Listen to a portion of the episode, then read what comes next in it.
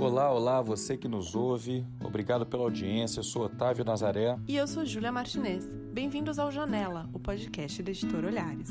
Um dos setores mais atingidos pela pandemia foi o de eventos. Claro, nem preciso explicar, né? Com agravante dos planejamentos de longo prazo, sempre necessários para grandes realizações. Hoje conversamos com os organizadores de alguns dos principais eventos de design e arquitetura em São Paulo, que nos contam por que irão mantê-los ou não no calendário de 2020 e falam também de seus planos adicionais. A começar por Lívia Pedreira, diretora superintendente da Casa Cor. Oi, Lívia. Obrigado pela entrevista. Na quinta passada foi anunciado o adiamento da Casa Cor São Paulo para 2021 e havia uma grande expectativa para essa definição de vocês. Mesmo considerando esse cenário diverso que a gente vive, imagino que foi uma decisão muito difícil de ser tomada, né? Pelo impacto enorme que ela gera nesse mercado nosso. Mas queria saber em que ponto vocês se viram obrigados a seguir esse caminho do adiamento. Oi, Otávio, boa tarde. Super obrigada pelo convite. De fato, desde início, final de fevereiro, a gente já vem uh, monitorando esse cenário de pandemia que foi, aos poucos, né, se instaurando no país. Uh, inicialmente, nós uh, cancelamos o evento de São Paulo, que deveria ocorrer já em, em maio. Né? É importante lembrar que os eventos de Casa Cor, principalmente o de São Paulo, que é o maior deles, ele requer, no mínimo, três meses e meio a quatro meses de preparação de obra. Né? Então, quando a gente imagina um evento, por mais que eu, nesse cenário que nós estamos, que era um cenário, digamos, positivo, nós imaginávamos levar o evento para outubro, as obras deveriam estar começando já nesse mês, próximo mês. E não há nenhum indício de que nós tenhamos qualquer segurança ou qualquer cenário mais apropriado para iniciar essas obras. Então, a decisão da Casa Cor é muito dura, é muito difícil, é um impacto no negócio gigantesco, né? Acho que todos podem imaginar. A gente, somente em São Paulo, para a gente ter uma ordem de grandeza, isso são dados da Secretaria de Obras do município, a gente uh, direta e indiretamente, a gente chega a empregar 50 mil pessoas. Então, tem esse impacto e essa responsabilidade social que nós precisávamos também avaliar. Mas, diante desse quadro de tamanha incerteza e insegurança, nós resolvemos postergar o evento para 2021. Isso no caso da Casa Cor São Paulo. A Casa Cor ela é uma franqueadora, ela tem franquias nacionais e internacionais. As nossas franquias internacionais, Peru, Bolívia e Paraguai, já haviam, diante do quadro apresentado em cada um desses países, é, já haviam nos uh, comunicado de que postergariam sim seus eventos para 21.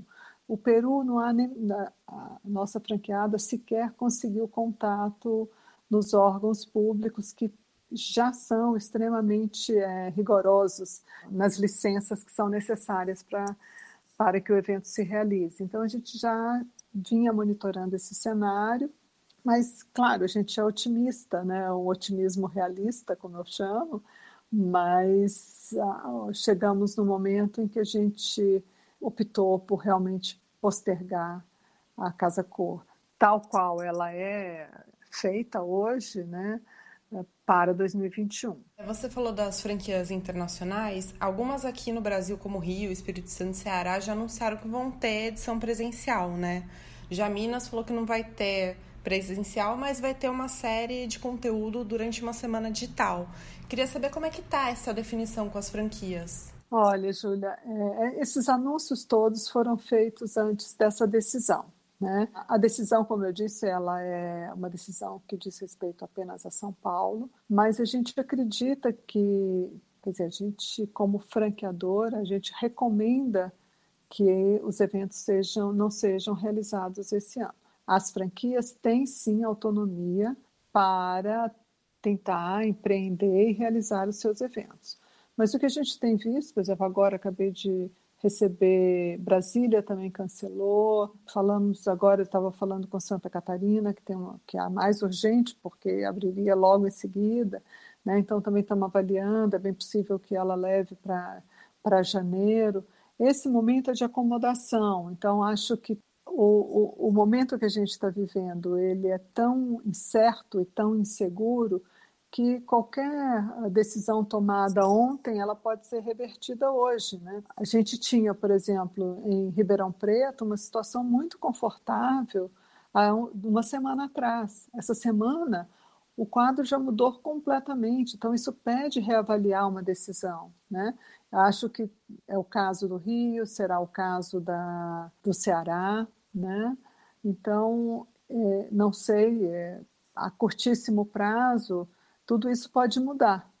Né? Então, não tomaria essas decisões como definitivas. A gente está vivendo um dia por vez. No começo da quarentena, vocês publicaram uma série de vídeos do Arena Casa Cor, né? Queria saber se tem algum conteúdo digital que vocês estão preparando ainda esse ano. Continuaremos com o Arena, né? O Arena Virtual, que a gente é um produto que a gente entende que ele é mais longevo, né? Mais longevo do que uma live. As lives são super bem-vindas, é, são ótimas, comunicam pontualmente, mas nós temos um conteúdo que a gente acredita que ele é tão rico e ele é perene que ele precisaria estar numa, num outro formato. Ontem, quinta-feira, quando nós anunciamos que postergaríamos o evento, iria ao ar o segundo episódio da série Arena Virtual, cujo tema é interdisciplinariedade. Né?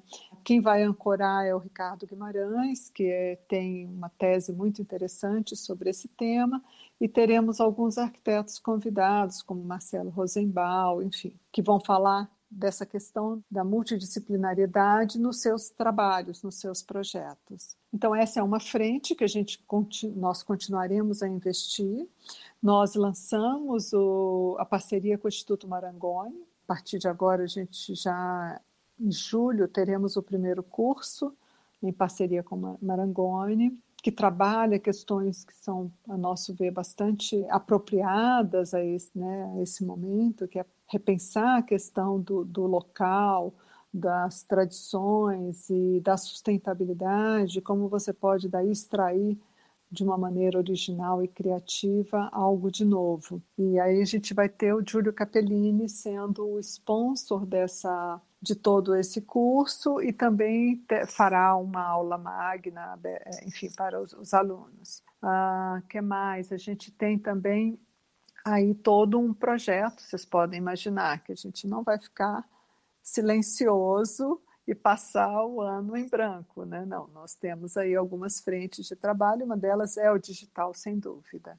Legal, que bom saber, Lívia. Bom, vocês com a tradição que têm de relativa às tendências do morar, né, de percepções, antecipações e apresentações, especialmente disso, já começaram a pensar no tema da edição de 2021 e como ela reflete isso tudo que a gente está vivendo? Nesse momento tudo é muito, assim, está tudo muito em aberto mas nós temos uh, grandes chances de manter o tema de 2020, né? o caso original. É, a gente entende que esse tema é muito apropriado a esse momento. Né? O que, que ele traz como mensagem ou como uma provocação à reflexão de todos? É exatamente que a gente estava num momento de tamanho estresse, né? estresse emocional, aquela angústia de uma vida extremamente voltada para fora, né, de muitas solicitações, do trânsito que acabava com o dia da gente, o humor principalmente. Enfim, e o tema da casa original, ele vinha com um convite para que nós nos voltássemos para nós mesmos, né, para fazermos uma reflexão sobre o nosso momento no mundo, né? E essa essa reflexão, ela muito embasada nas nossas raízes, nas nossas tradições, né? naquilo que a gente é, na nossa identidade, porque a gente foi perdendo isso, se perdendo né? no cipoal de informações e no excesso digital. E não era a casa original, ela não demoniza a tecnologia, ao contrário, né? Eu acho que nós estamos vivendo exatamente o que a gente de alguma forma provocava com o tema da casa original. Né? Nós fomos obrigados a ficar em casa, trancados em casa, sem nos deslocarmos, obrigados a olharmos a nossa casa interna e externa, né? fazermos as adequações e, ao mesmo tempo, usarmos a tecnologia para estarmos no mundo, né? seja na relação com o trabalho, seja nos nossos relacionamentos com amigos, os filhos com a escola, com a cultura, com a música, com os filmes que a gente gosta, enfim. Eu acho que esse, eu sou a minha defesa é que nós mantenhamos o tema para 2021. Vamos ver internamente quem vai ganhar a briga, tá? Ah, eu acho maravilhoso. Esse tema realmente é de uma força incrível. Vai ter que ser uma casa original, porém adaptada, né? Mas, Mas você sabe que tinha um, um, tem um projeto que a gente veio trabalhando, é um projeto do Tiago Passos, e ele fez uma parceria com uma estudiosa de saúde aplicada ao universo da casa. Então, essa casa, esse projeto do, do, do Tiago, ele já previa, de certa forma, esses ambientes. Inclusive, a gente estava montando na Casa Corra, antes de pandemia, um percurso onde as pessoas seriam obrigadas a entrar, deixar o seu celular, aí ela tem uma área de higienização, aí um software lê os batimentos cardíacos, a, a pressão e tal, e já ali já te dá um, um direcionamento do que você deve fazer para baixar sua bola, para entrar no mood da casa, é, se você deve correr na esteira para né, soltar endorfina e baixar a bola, ou se não, se você deve tomar um banho, fazer uma meditação. Então a gente já vinha trabalhando com essa nessa perspectiva, porque a gente entendia que alguma coisa vinha de novo, né? não desse tamanho e não com esse impacto todo. Né? Obrigada, Lívia. Vamos acompanhar as atividades de vocês.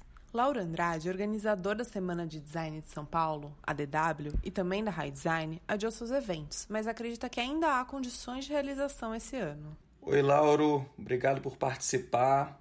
No Conad da semana passada, você falou que pretende produzir seus eventos no modelo digital, que misture fi eh, presença física e presença digital também. As datas ainda não estão 100% certas, mas devem ser entre segunda quinzena de outubro e novembro, segundo você disse. Isso a gente aguarda quando tiver definido, mas queria então saber que modelo de operação já está definido para DW, para High Design desse ano. Olá, Otávio e amigos da e amigas da Editora Olhares, né? Um prazer estar com vocês. É um trabalho tão bonito que vocês fazem, de tanta qualidade. É um, realmente uma honra e um prazer compartilhar um pouquinho do que a gente está pensando, né? Uma oportunidade muito, muito bacana.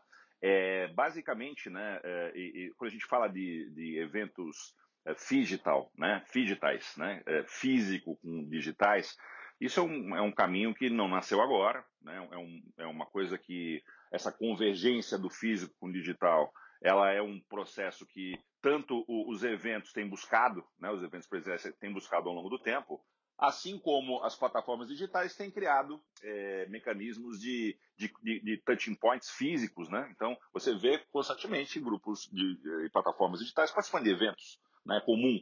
Então, esse caminho, de essa convergência né, do físico para o digital, do digital para o físico, era um caminho que agora, com todo esse movimento de pandemia, ele se acelera. Né?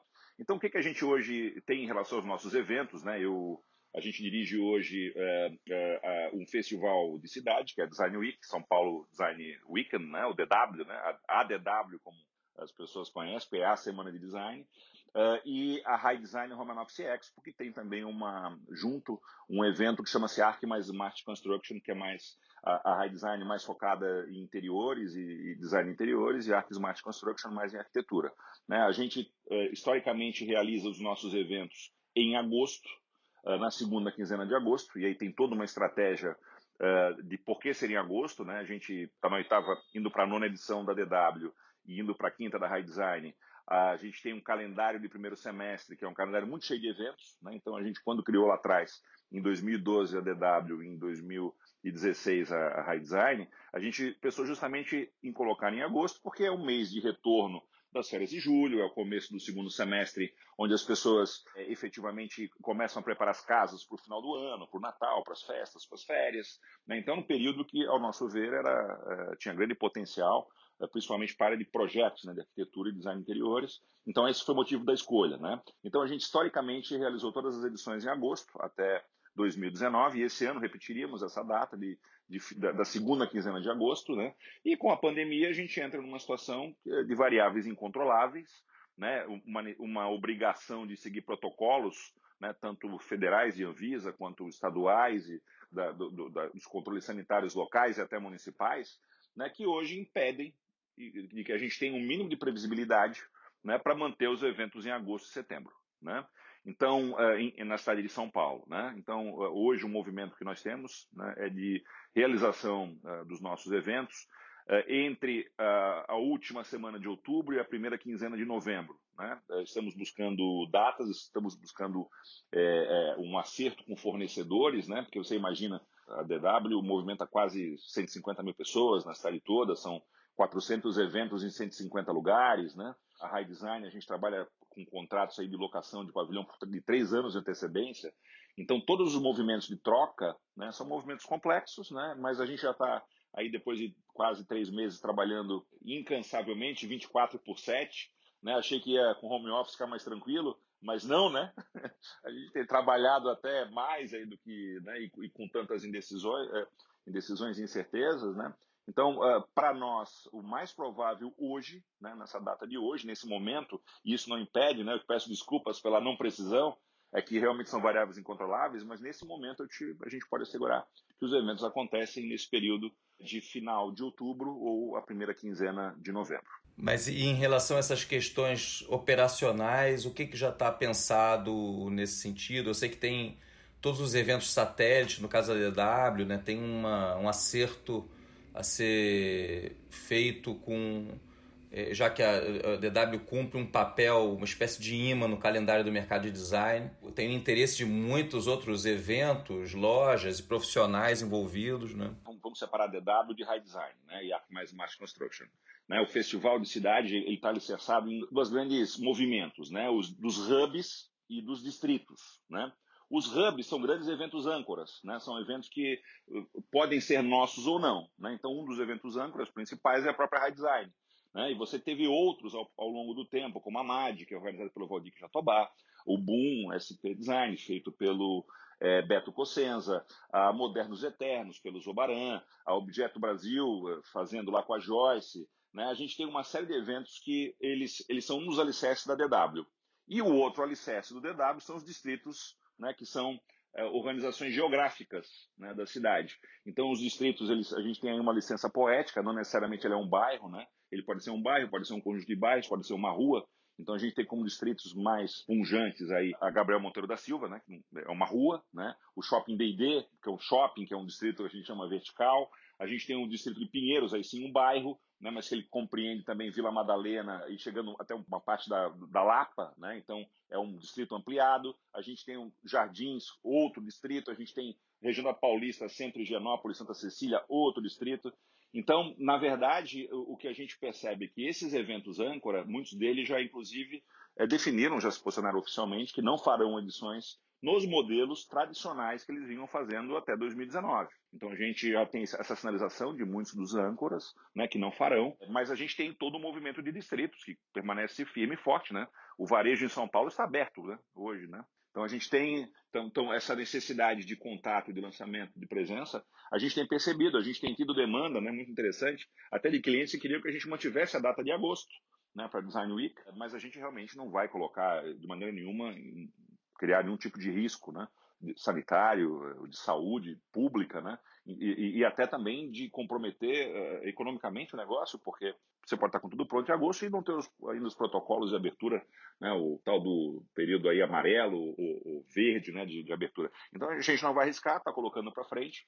Uh, eu acredito que os nossos parceiros históricos, né? a gente tem conversado com eles quase que diariamente, né? com todos esses que eu, que eu citei né, é, eles vão ter alguma intervenção sim, né, eles vão ter também algum modelo de ação, né, pocket, pop-up, mais reduzido, e que, e que no momento eh, que nós estamos, né, ninguém tem vergonha né, eh, de adaptar. né, de adaptar, de se adequar a uma realidade. Né? O que eu acho que é o pior movimento que a gente pode fazer é deixar passar em branco esse ano. Eu realmente, realmente, é, o nosso mindset, né? E, e, eu, e como eu já falei anteriormente, pode ser que amanhã a gente tenha que voltar atrás desse raciocínio por uma série de questões incontroláveis, né, que não estão ao nosso alcance, mas naquilo que tange a nossa decisão, né, de ter estrutura, de ter uma força de vendas, de ter uma mobilização, tu, a gente acha que é fundamental, não pode passar em branco, né? Algumas pessoas eh, a gente vê, eh, às vezes brincando, mas tem um fundo de verdade, ah, o ano já acabou, ou o ano não começou, ah, eu vou pular 2020, não vou contar o meu aniversário.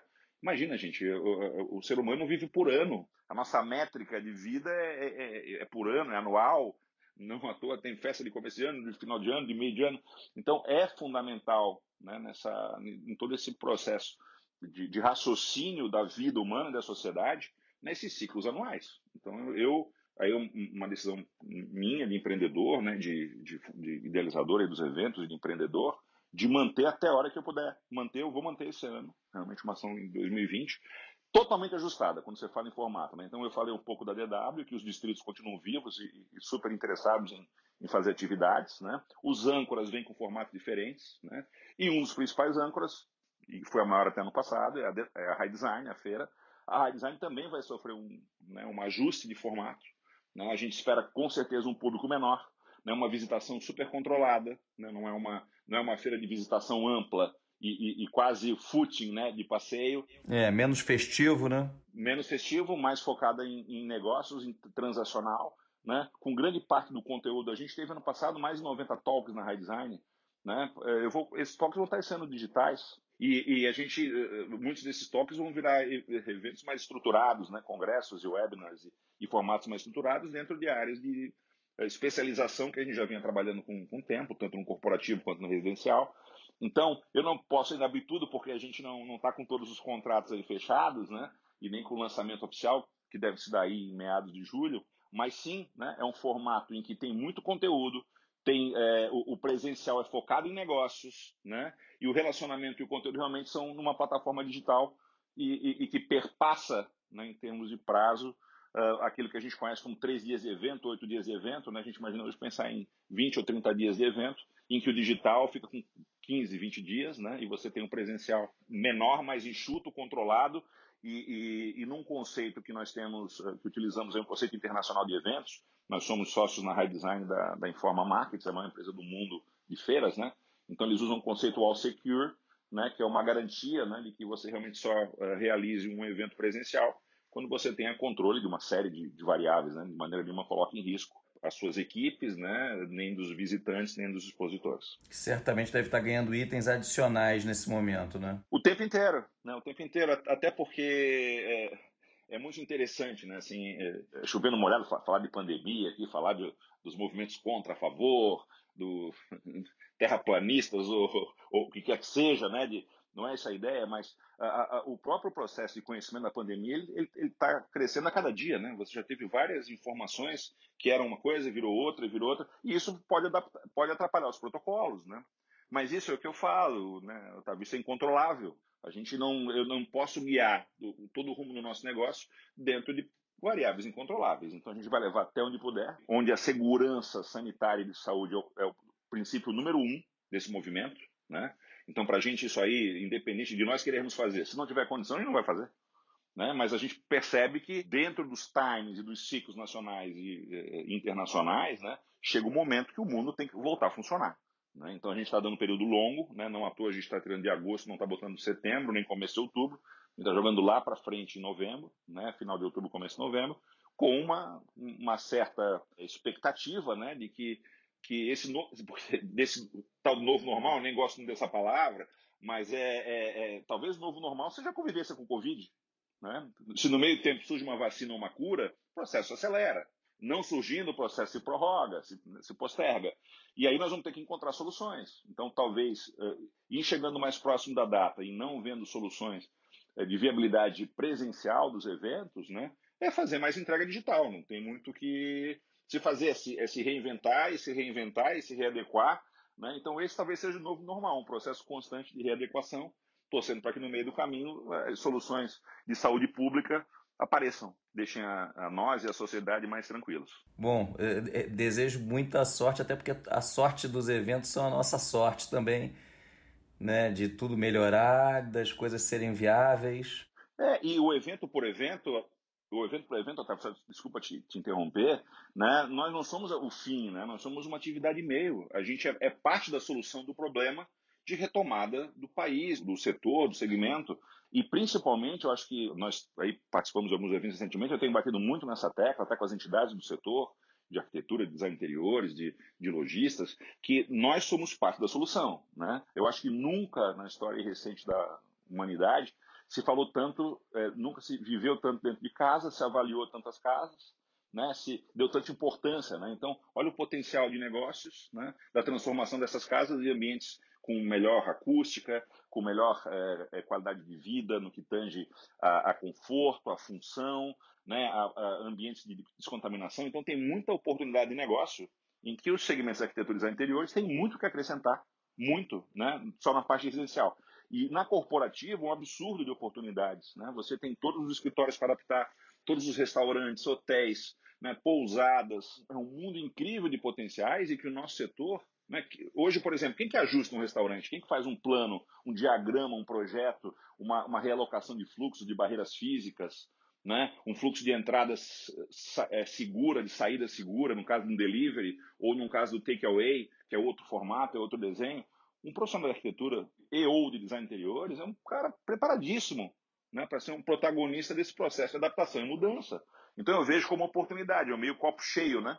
Que a gente fala aí, é um pouco é um pouco de chover no molhado, mas definitivamente a gente acredita que o setor né, ele é relevante. E os eventos, nós não somos uma atividade fina, somos uma atividade meio, né, para fazer com que é, mais soluções cheguem para a sociedade, né, que a gente consiga, o quanto antes, né, retomar uma, a, uma vida não tanto de sobressaltos como a gente tem vivido nos últimos três meses. Maravilha, muito bacana a sua fala, Lauro. É, eu espero que estimule muitos profissionais. Isso aí. Obrigado pela participação mais uma vez. Imagina, obrigado eu. Desculpa, a gente se empolga aqui e fala muito, né? Mas eu definitivamente, aqui a nossa equipe de High Design, de, de, de, de DW, de Summer Design de São Paulo, a gente aí fez um, um acordo entre nós que chega de, de, de sofrer, vamos encarar aí o, o, os problemas e o risco, né? Que, essa, que definitivamente existe, sanitários e de saúde, mas vamos fazer a nossa parte e vamos tentar, de forma segura, voltar à normalidade e a retomada dos negócios e, e da vida, da boa vida do ser humano. Obrigada, Lauro. Falamos também com Valdir Jatobá, da MAD, que confirmou que não vê condições de realizar a mostra de design autoral este ano. Oi, Valdir, obrigada por topar participar dessa conversa com a gente. A MAD é sempre um momento de encontro de designers com gente de toda a cadeia. Esse ano você optou por não realizar o evento. O que, que te levou a essa decisão? Boa tarde, boa tarde, Otávio. Júlia, obrigadíssimo pelo bate-papo. Eu acho que eu já, já venho conversando há muito tempo e a gente já vem elaborando há muito tempo pular 2020 uh, eh, por conta dessa pandemia. Eu acho que de uma maneira muito direta, eu, eu não consigo ver pessoas, ou pelo menos o público qualificado que a gente sempre gosta de ter dentro dos nossos eventos, querendo se expor a aglomerações. Enquanto você não tiver uma vacina, enquanto você não tiver uma segurança que possa, de uma maneira, vamos dizer assim, muito clara, proteger porque é como eu falava uh, na semana passada, acho que para o Otávio, uh, não é nem o público em si, mas para você fazer um evento da proporção da Marge, você tem uma produção que envolve dezenas de pessoas. Quer dizer, você já começa a colocar em risco as pessoas antes do evento abrir. Porque você é impossível você tentar montar uma feira onde você fala de estandes, você fala de é, carpinteria, você fala de montagem de, de instalações e de cenografias, onde você não tem um contato próximo do cara que está batendo prego com o cara que está ajudando a cortar aquele MDF, por exemplo. Então, você já começa a desrespeitar o que está sendo colocado como uma, um isolamento social de dois metros desde o momento que você está montando o evento. Enquanto você não tiver um, um, uma forma de se proteger e proteger a, a essas pessoas, não vale a pena. Então, acho que é um esforço que estaria sendo feito e o resultado seria muito pequeno, porque não é nem um esforço financeiro, mas é um esforço físico, é um esforço intelectual, é um esforço emocional. E com isso, e essa onda toda, e as coisas do jeito que, que iam caminhando, uh, nós tomamos a decisão, os sócios, nós tomamos a decisão em maio, se eu não me engano, em final de abril, início de maio, exatamente. E fomos, uh, já estava decidido isso entre nós, fomos participando algumas pessoas de maneira muito informal. E essa semana nós uh, estamos largando uma carta, um newsletter para todo, a toda a comunidade com essa uh, muito provável é, nesse muito provável encontro em 2021. Perfeito, Valdir. E você pensa em ter outras ações, ações digitais, o que muita gente tem feito, acha que é válido para a MAD? Eu sou muito cético a, a, a essa alternativa de fazer uma feira que no mínimo você precisa passar uma emoção, porque quando a gente fala de design, você precisa de ter no primeiro momento esse tipo de design que a MAD se propõe a mostrar. Você precisa de ter pelo menos uma relação tátil com o objeto que está na sua frente. Então eu acho muito difícil e muito frio você passar isso através de uma versão virtual. Quer dizer, é muito. Eu não consigo mencionar, porque quando você faz um evento como a MAD, obviamente tem uma missão, que é a nossa missão de estar cada vez mais falando desse design colecionável, cada vez mais tentando esclarecer essa nova uh, frente que o design, de uma maneira geral, de produto se apresenta, mas é muito pensando também nos expositores. A gente chama esses meninos para poder expor conosco porque nós queremos que eles vendam. E a MAD, desde quando nasceu, sempre teve como princípio tudo que eles vendem é deles. A gente não tem essa de comissão, não tem essa de eles estão ali, vão ter de dar para. Não, eles estão ali, eles estão assumindo risco como empreendedores para vender os produtos deles e o momento deles é aquele. Então, a gente pensa muito neles também, quer dizer, fazer alguma coisa virtual em que nós vamos expor eles e a produção deles, que pode não ser bem interpretada, porque quando você vê um objeto feito à mão e você não, não, não toca nesse objeto, ou você não percebe como que esse objeto foi feito, muito facilmente você confunde aquele processo. Muitas vezes penso que é artesanato, muitas vezes penso que são bricolagens das feiras hip, quando na realidade é um processo de design colecionável. Então, é, a má interpretação é muito fácil de você fazer friamente através de uma, de uma sala virtual. Então, eu particularmente não gosto desse formato. Se for para fazer alguma coisa virtual, que ela venha acompanhada de mais, é, vamos dizer assim, que tenha um outro, um outro perfil, um outro, um outro tipo de evento que mantenha o DNA nosso da MAD, que é falar de design colecionável, falar de design artesanal, é, autoral, desculpe, artesanal, mas que tenha algo mais, justamente para que não fique só um e-commerce, porque seria basicamente você promover um e-commerce.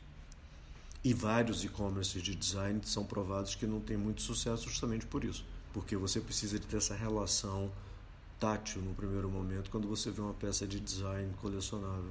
A gente vê muita gente falando em pensando já no futuro pós-pandemia e percebendo o impacto dessa comunicação pela internet, que eu, eu concordo plenamente com você, mas ela tem outras outros potenciais, né? Pensando em, em, que o modelo híbrido tende a se impor né? É, você acredita que, que alguma mudança nesse sentido tende a ocorrer na, no próximo ano na MAD? Antigamente você achava que fazer uma coisa online e ao mesmo tempo, ou seja, porque você está falando antes, você podia matar o evento principal, você podia, é, vamos dizer assim, um caminho matava o outro. Geralmente era esse tipo de pensamento nosso. O que nós temos visto é que eles podem ser complementares, eles não são substituíveis. Um não substitui o outro na minha cabeça, eles são complementares. Eu acho que se os, os, os, promotores de eventos, e no caso eu como MAD, se a gente conseguir ter uma inteligência em que a gente faça um diálogo perfeito entre uma versão virtual e uma versão real, né, que ela se complemente, mas que ela não seja excludente, eu acho que tem que ser. Daqui para frente tem que ser dessa forma. O que você precisa pensar é exatamente como que você vai fazer essa combinação do que é um projeto que você vai ter uma vertente virtual e uma vertente real, né, física, vamos dizer assim.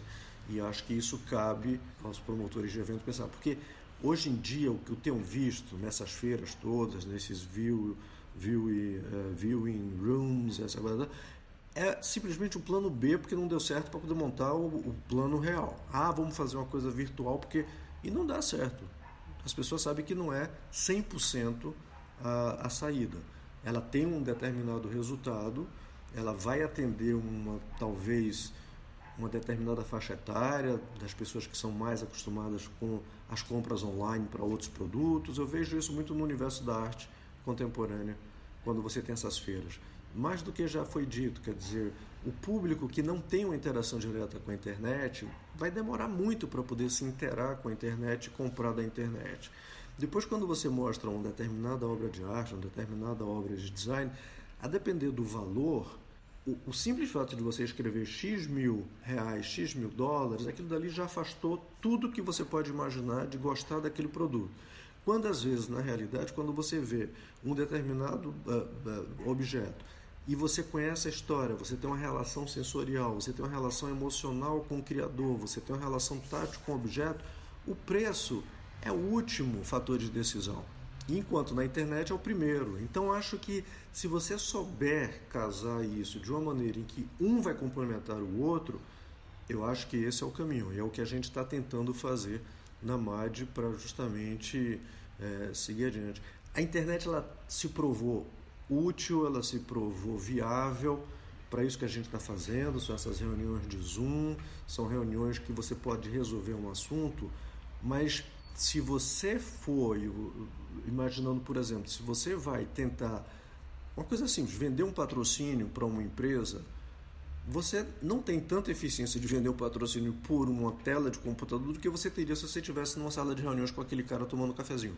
E é muito por isso aí. Por quê? Porque você precisa de ter, são determinadas relações que você precisa de ter, no mínimo, um contato visual. Você tem de olhar olho no olho, entendeu? Quanto mais um afeto, quanto mais uma relação de proximidade. Então, é, eu não acho que a internet seja a substituição. A internet é uma complementação para os eventos no, no, ano seguinte, 2021, que vão ser físicos, que queiram, queira Deus, já, já tenham descoberto aí a vacina. Tem horas que eu sou muito otimista, eu acho que em 2021 a gente vai conseguir tudo isso. Mas eu te confesso que tem horas que eu só acho que a vida só vai tentar voltar ao normal em 2022, sabia? Acho que até 2021 a gente ainda vai ter muita coisa para para digerir dessa pandemia. De certo, só incerteza nesse momento, né, Valdic? É a única coisa certa que a gente tem é a incerteza. Legal. É isso, Valdic. Obrigadíssimo. Eu acho que é uma fala de muito bom senso, realista. E a MAD, aguardemos ela para 2021. Com sorte, é, e ficaremos muito felizes de, de estar lá mais uma vez. Por fim, vamos ouvir Beto Cossenza, do Boom SP Design, sobre as perspectivas adaptadas do evento. Oi, Beto, obrigada pela participação. No começo do mês, a gente noticiou o designer do ano do Boom SP Design, que é o alemão Jürgen Mayer. Quando a gente conversou, você ainda não tinha muito bem definido como seria o evento esse ano. O que você sabe até agora? Então, ainda continua indefinido. O que nós já sabemos é que o Boom SP Design, no formato dele, em agosto, dentro do passo da Bienal, né, do, no Lounge Bienal, ali na, na pracinha da, da Bienal, esse ano não vai existir, por várias questões ligadas ao coronavírus, né?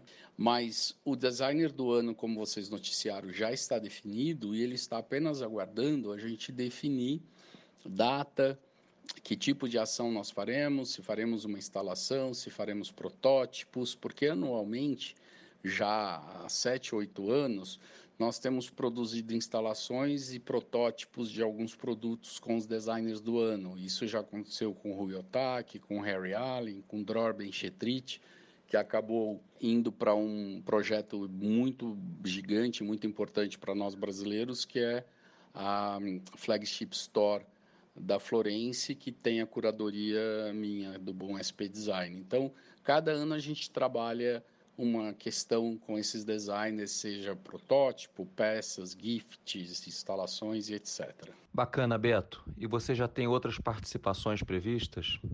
Considera a possibilidade de ser integralmente digital o evento?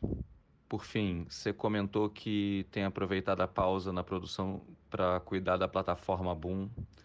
Que novidades a gente pode esperar disso? Otávio, totalmente digital, é, eu acho que parte dele pode ser totalmente digital, mas tem uma parte que é presencial se eu estiver falando é, de lançamentos e mostra de protótipos, alguma instalação, ela só tem sentido se for física.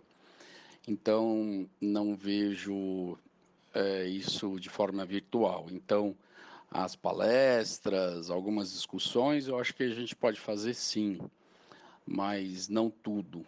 A questão desse momento aí de, de reclusão que nós estamos tendo e de isolamento é, me deu a possibilidade de repensar uma, uma das pautas que eu tenho para o Boom SP Design, que é desenvolver o um marketplace, que já estava é, isso em, em pauta há três anos e a gente não conseguia parar para resolver e fomos impulsionados a isso.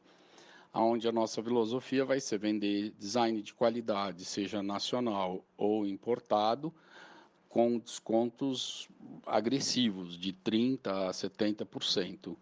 E depois mais outras alegorias que vocês vão ver no lançamento do projeto, mas estamos trabalhando fortemente nisso e já em soft opening operando pelo nosso Instagram, fazendo a comercialização de alguns itens. Então a gente tem desde produtos da Moi, é, produtos vintage, fizemos comercialização já de uma jangada do Jangilon, de uma instalação Cabana dos Campana, e depois temos produtos de Marcel Wanders e assim vai. Então vai ser muito bacana. E aí a gente está preparando os nacionais também. É isso aí. Com os contratempos que seja, da forma que for, o mercado continua a girar. Vamos em frente. Obrigada à participação de todos e aos ouvintes que nos acompanharam até aqui. Estaremos de volta no dia 13 de julho.